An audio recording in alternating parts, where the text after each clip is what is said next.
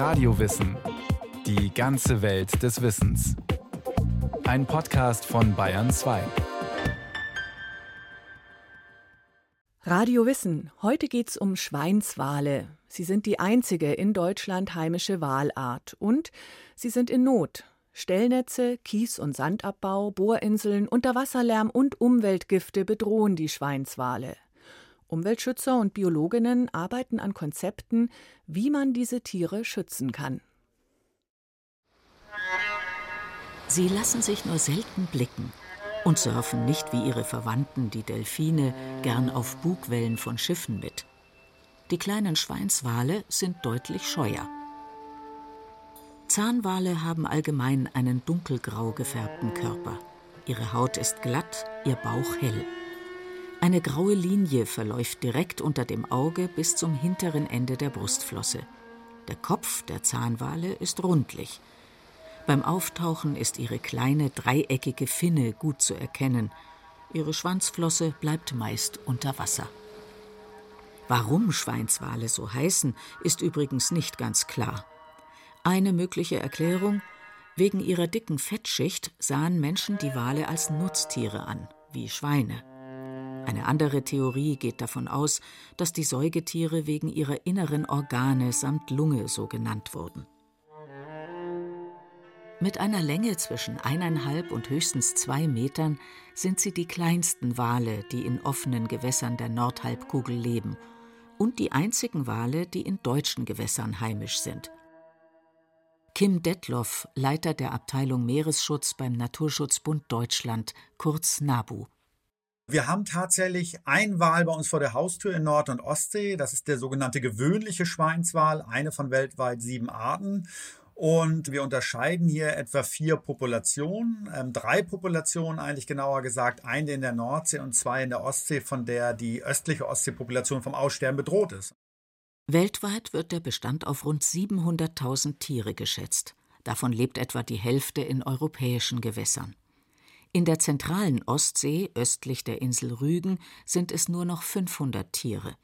Dabei finden die Säugetiere in den deutschen Gewässern eigentlich ideale Bedingungen vor.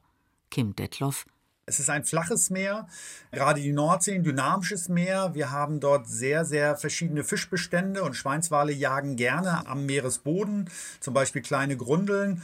Oder sie jagen auch junge Fische, weil sie ja selbst nicht so groß sind. Und diese Bedingungen sind in der Nord- und Ostsee grundsätzlich gut.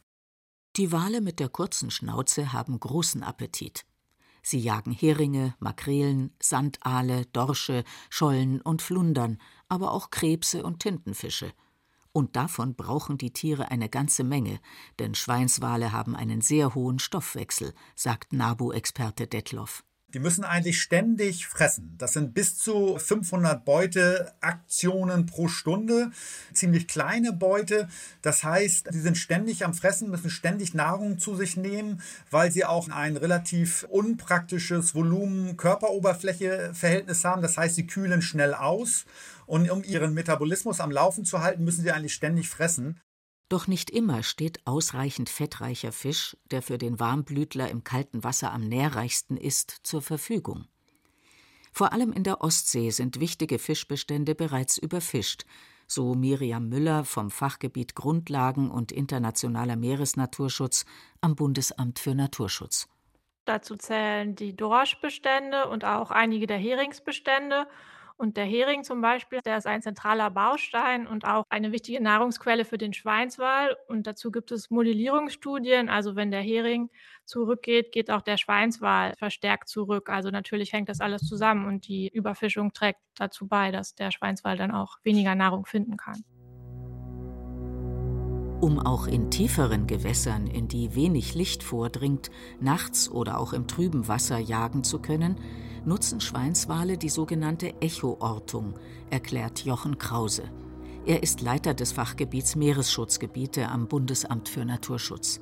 Es ist quasi die Fledermaus unter Wasser. Ne? Im Wesentlichen orientiert er sich nicht mit dem Auge, sondern das Auge des Schweinswals ist seine Stimme. Er kann Töne produzieren im Kopf. Die kann er auch noch bündeln mit einem speziellen Organ im Kopf und kann sozusagen sehr zielgerichtet Töne aussenden. Und diese Töne werfen auch unter Wasser ein Echo zurück. Und das ist sogar noch effizienter als in der Luft, weil der Schall im Wasser schneller übertragen wird. Das heißt, er kriegt auch noch schneller eine Rückmeldung wieder von seiner Umgebung. Und das Ohr des Wals, wenn man das so nennen will, hat kein äußeres Ohr, so wie wir. Das ist der Unterkiefer, der dann direkt die zurückkommende Schallwelle an das Innenohr überträgt. Diese kurzen, hochfrequenten Signale, sogenannte Klicks, breiten sich mit einer Geschwindigkeit von 1500 Metern pro Sekunde im Wasser aus. Mit dieser Methode können sich Schweinswale ein akustisches Bild ihrer Umgebung machen, sich unter Wasser orientieren, Hindernisse erkennen und Fischschwärme aufspüren, aber auch mit ihren Artgenossen kommunizieren. Doch das gelingt nur, wenn es nicht zu viele Störgeräusche gibt. In der Nord- und Ostsee wird das zunehmend schwierig, denn auf und unter Wasser wird es immer lauter. Fast 25 Prozent aller weltweiten Schiffsbewegungen finden inzwischen auf der Nordsee statt. Auch in der Ostsee herrscht reger Verkehr und damit ziemlich viel Lärm. Da der Schweinswal in einem sehr großen Frequenzbereich hört, ist er sehr empfindlich. Durch Lärm kann es zu einer Hörschwellenverschiebung kommen, erklärt Jochen Krause. Das ist vielleicht am besten vergleichbar, man nannte das früher den Disco-Effekt. Ne? Wenn man aus der Disco kommt, die ganze Zeit mit lauter Musik Bescheid wurde, hört man danach nicht so gut. Man muss sich aber vorstellen, dass der Schweinswal danach nicht mehr richtig sieht. Ne? Er kann sich nicht mehr richtig orientieren. Das heißt, sie erkennen ihre Umgebung und Hindernisse nicht mehr gut, finden schwieriger Beute, hören Artgenossen schlechter, Mutter-Kalb-Paare können getrennt werden. Für Jungtiere ist dies meist tödlich. Auch der Bau von Offshore-Windparks, die angesichts der Klima- und Energiekrise an Bedeutung gewinnen, stellt eine starke Lärmbelastung für die Tiere dar. Beim Bau müssen die Fundamente tief in den Meeresgrund getrieben werden. Um zu verhindern, dass die dabei entstehenden Schallwellen die Orientierung der Tiere beeinflussen oder, wenn sie sich in der Nähe befinden, ihr Echolot dauerhaft schädigen, werden rund um die Baustelle Schläuche verlegt, die Luft ins Wasser blasen. Dieser sogenannte Blasenschleier dämpft den Lärm unter Wasser. Jochen Krause vom Bundesamt für Naturschutz.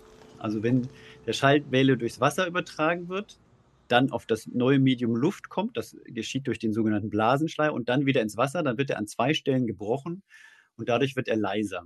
Dadurch wird sozusagen die Schallausbreitung um die gesamte Baustelle so gedämpft, dass es nicht mehr zu Verletzungen, zeitweilige oder dauerhafte Verletzungen bei Schweinswalen am Ohr führt. Manchmal finden Schweinswale, aber auch andere Meeressäuger Bauaktivitäten und den Blasenschleier sogar interessant. Deshalb werden bei Offshore-Bauarbeiten sogenannte Seal-Scarer eingesetzt, die eigentlich zum Vertreiben von Robben verwendet werden. Diese senden Geräusche aus, die von den Schweinswalen als unangenehm empfunden werden. So sollen die Meeressäuger bereits vor Beginn der sehr lauten Bauarbeiten aus der Gefahrenzone vertrieben werden. Forscher gehen zudem davon aus, dass auch nach dem Bau der Windparks das Geräusch der sich drehenden Rotoren die Tiere irritieren könnte. Hinzu kommt Schiffslärm, da an Windparks immer wieder Wartungsarbeiten vorgenommen werden müssen. All das führt zu einer hohen Dauerlärmbelastung in der Umgebung von Offshore-Windparks. Eine weitere Gefahr für Schweinswale sind Unterwassersprengungen.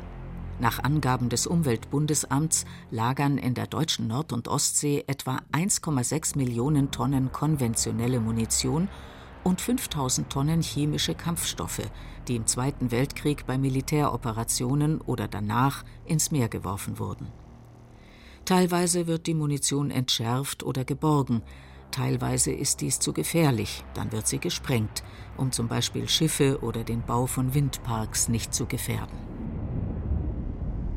Ursula Siebert ist Spezialistin für Wildtierforschung an der Stiftung Tierärztliche Hochschule Hannover.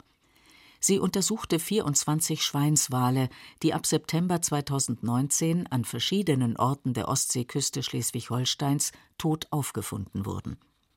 Kurz zuvor wurden 42 britische Fliegerbomben aus dem Zweiten Weltkrieg ohne weitere Schallschutzmaßnahmen nahe dem Schutzgebiet Fehmarn in der Ostsee gesprengt. In der Folge kam es unter anderem zu massiven Blutungen im akustischen Fett des Gehörapparats der Tiere und zu Mikrofrakturen und Auskugelungen der Mittelohrknochen, wie Ursula Siebert feststellte.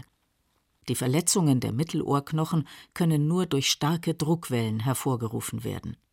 Das alles führt dazu, dass das Tier orientierungslos wird. Es kann keine Hindernisse mehr in der Umgebung feststellen und auch keine Nahrung finden und auch nicht mehr mit den Artgenossen kommunizieren. Neben diesen sehr schweren Verletzungen können auch leichtere Verletzungen eintreten, beziehungsweise die Tiere sind durch diesen starken Lärmpegel und die Druckwelle auch besonders gestresst, was sich dann wiederum negativ auf die Gesundheit der Tiere auswirkt. Sie sind zum Beispiel damit dann empfänglicher für Infektionskrankheiten. In arktischen Gewässern, wo die Schadstoffbelastung viel niedriger ist, leiden Schweinswale deutlich seltener an Infektionskrankheiten als in Nord- oder Ostsee. Hinzu kommt, Bomben, Minen und Granaten rosten mit der Zeit durch und setzen chemische Kampfstoffe frei. Die sind giftig, krebserzeugend und erbgutverändernd. Außerdem landen Pestizide, Insektizide und Schwermetalle im Meer. Nach Angaben des Bundesamts für Umwelt fließen jährlich zwischen 300 und 350 Milliarden Kubikmeter Flusswasser in die Nordsee. Die Einzugsgebiete von Flüssen wie Elbe, Rhein, Seine oder Themse sind dicht besiedelt, industrialisiert und werden intensiv landwirtschaftlich genutzt. Sie schwemmen daher viele Schadstoffe ins Meer. NABU-Experte Detloff. Die werden eben häufig über die Nahrungskette akkumuliert und der Schweinswal ist eben Gipfelräuber, der steht so ein bisschen in der Nord- und Ostsee am Ende der Nahrungskette und deshalb haben viele Tiere tatsächlich hohe Startstoffwerte, gerade in ihren inneren Organen oder in ihren Fetteinlagerungen. Und all diese Probleme zusammen führen dazu, dass Schweinswale können eigentlich ein Alter von bis zu 20 Jahren erreichen. Aber bei uns ähm, in Nord- und Ostsee werden gerade die Weibchen, die für den Erhalt der Population so wichtig sind, nur noch vier bis sechs Jahre alt. Also können sich gerade mal ein oder zweimal fortpflanzen. Und das zeigt, dass die Lebensbedingungen in Nord- und Ostsee für den Schweinswal wirklich schwierig geworden sind. Weibchen werden erst zwischen dem dritten und fünften Lebensjahr geschlechtsreif. Die Tiere paaren sich im Sommer. Zehn bis elf Monate später werden die etwa fünf Kilogramm schweren Jungtiere geboren. Zwar bringen weibliche Tiere jedes Jahr ein Jungtier zur Welt, und noch während dieses gesäugt wird, wird das Weibchen wieder trächtig. Doch aufgrund der kurzen Lebensdauer sterben bei uns insgesamt mehr Schweinswale, als geboren werden. Auch die Fischerei stellt eine Gefahr für Schweinswale dar. Manche Hindernisse wie Stellnetze werden von Schweinswalen oft nicht erkannt. Eigentlich gehören Stellnetze zu den selektiveren Fangmethoden, das heißt, die Netze fangen je nach Maschenweite vor allem eine bestimmte Art. In der Praxis funktioniert das aber nicht immer. Miriam Müller vom Bundesamt für Naturschutz. Stellnetze sind äh, das Fischereigerät, das am gefährlichsten ist für den Schweinswal. Also Stellnetze sind sehr feinmaschige Netze, die unter Wasser senkrecht stehen, in verschiedenen Längen, teilweise auch sehr lang sein können die statisch sind und die von dem Schweinswal einfach sehr schwer wahrgenommen werden können, weil das Echo, das sie werfen, sehr gering ist. Und dann kann er sich da in diesen Netzen verfangen und da es ja ein Säugetier ist und er Luft atmen muss, kann er dann ertrinken. Normalerweise tauchen Schweinswale regelmäßig auf, um Luft zu holen. Sie können bis zu 80 Meter tief tauchen und, wenn nötig, mehrere Minuten lang unter Wasser bleiben. Wenn sie sich aber in Stellnetzen verheddern, sterben sie qualvoll.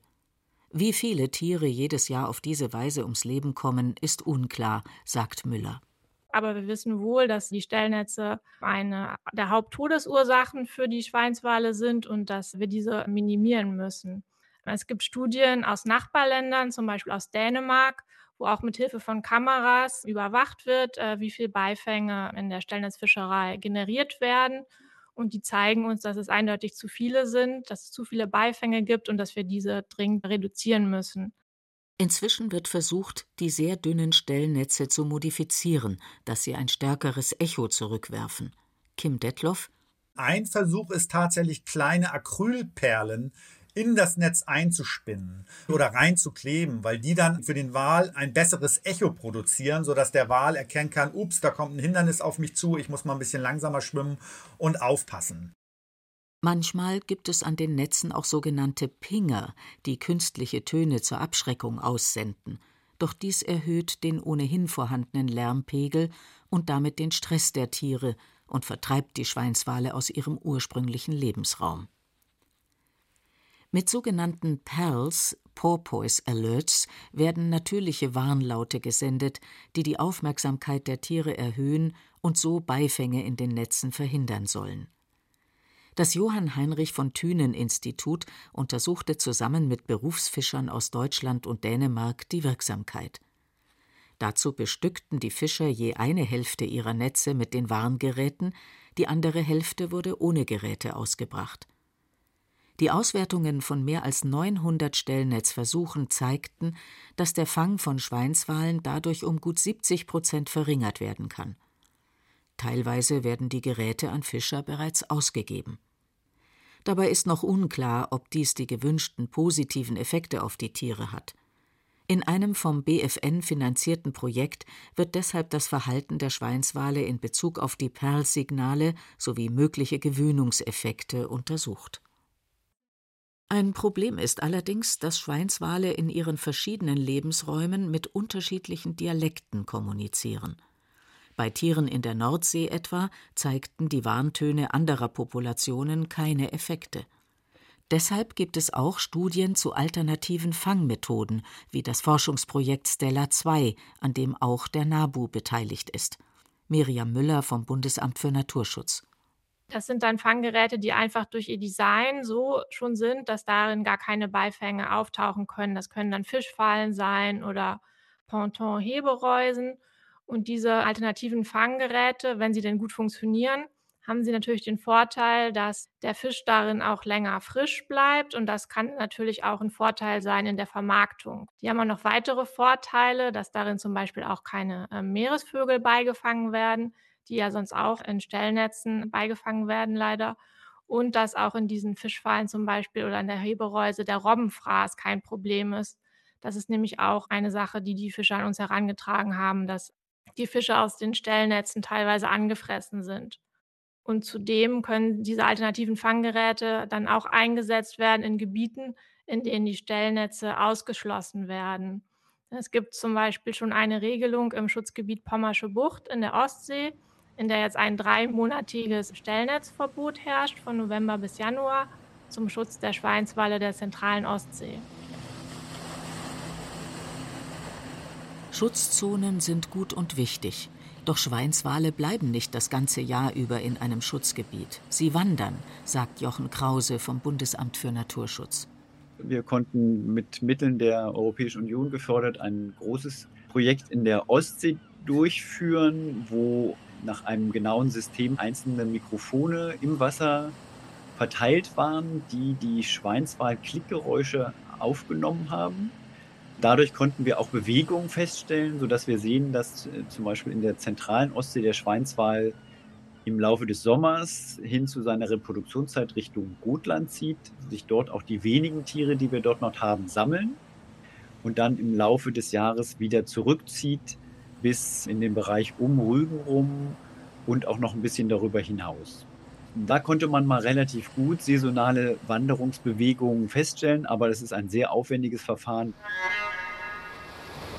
Deshalb ist es zum Schutz der Meeressäuger wichtig, dass die regionalen Schutzgebiete in Nord- und Ostsee miteinander vernetzt werden, fordert Detloff. Der Schweinswall ist nicht immer am selben Ort, sondern im Sommer ist er vor Sylt, im Frühjahr geht er vielleicht in den Flussmündungen und im Winter ist er weiter draußen in der Nordsee. Und insofern ist es ganz wichtig, praktisch Schutzgebiete an den Funktionen des Lebensraums Nordsee auszurichten.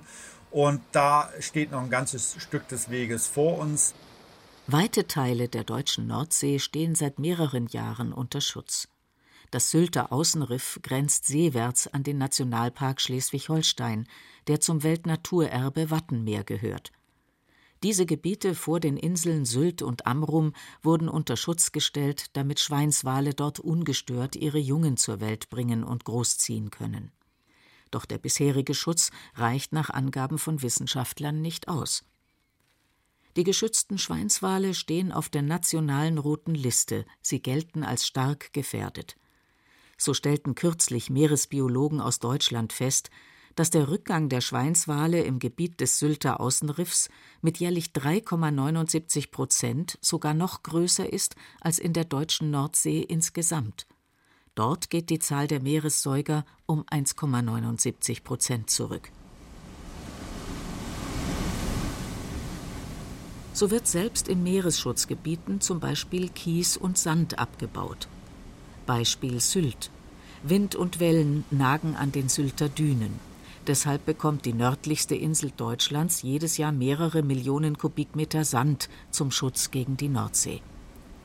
Dafür saugt ein Spülschiff mehrere Kilometer vor Sylt ein Wasser-Sand-Gemisch an Bord.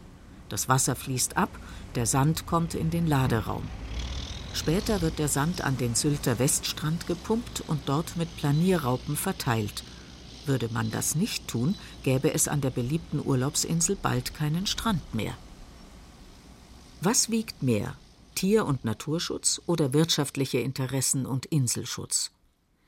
Nach Ansicht von Schweinswalexperten ist in der intensiv genutzten Nordsee noch zu viel erlaubt. NABU-Experte Detloff.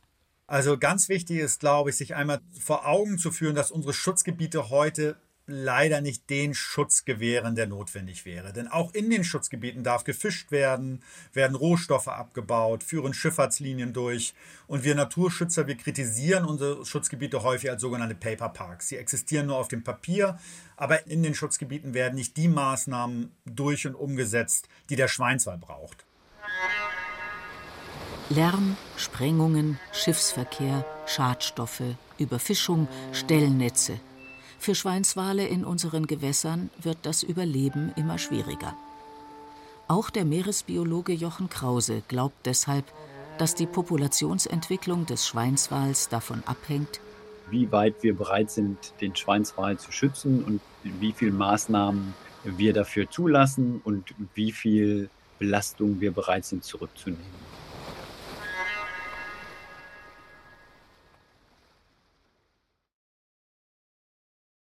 Claudia Steiner hat Biologen und Umweltschützerinnen gesprochen, die den Schweinswal vor dem Aussterben retten wollen. Wenn Ihnen diese Folge gefallen hat, da gibt's noch mehr Meerestiere im Radiowissen Podcast, zum Beispiel über das Seepferdchen, den Seestern, die Kegelrobbe oder die Wale. Zu finden überall, wo es Podcasts gibt und in der ARD Audiothek. Viel Spaß beim Stöbern.